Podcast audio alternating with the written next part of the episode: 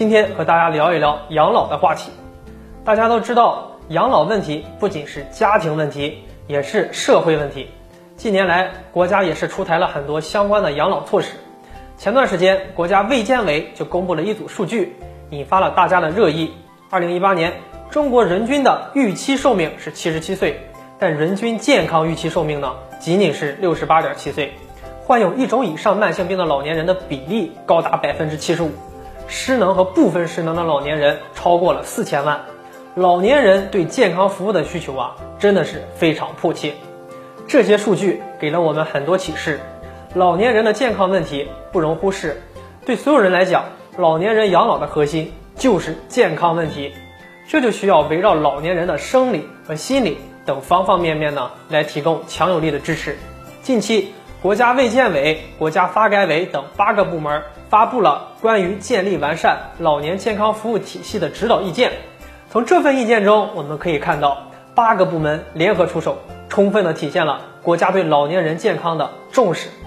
那这份指导意见呢，提出了一个明确的目标，就是到二零二二年要实现老年健康相关制度标准规范的基本建立。具体要求就是，老年健康服务机构数量要显著增加，服务内容要更加丰富，服务质量要明显提升，服务队伍要更加壮大，服务资源的配置也要更加趋于合理化。意见还额外提出了一点，就是要建立综合连续、覆盖城乡的老年健康服务体系。也就是说，城乡老人都将被照顾到。特别值得一提的是啊，对独生子女家庭老人的照顾，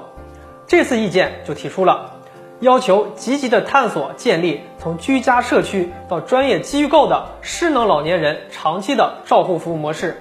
为失能老年人上门开展健康评估和健康服务，通过政府购买服务等方式支持社区嵌入式养老服务机构，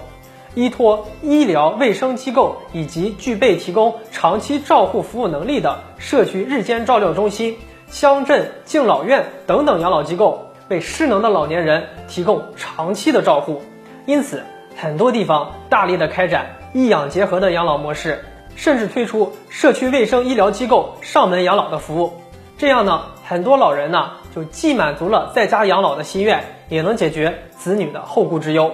很多老年人呢，尤其是对于独生子女家庭的老年人来讲，是一个十足的好消息。好了，本期的内容就和大家聊到这里，我们下期节目再见。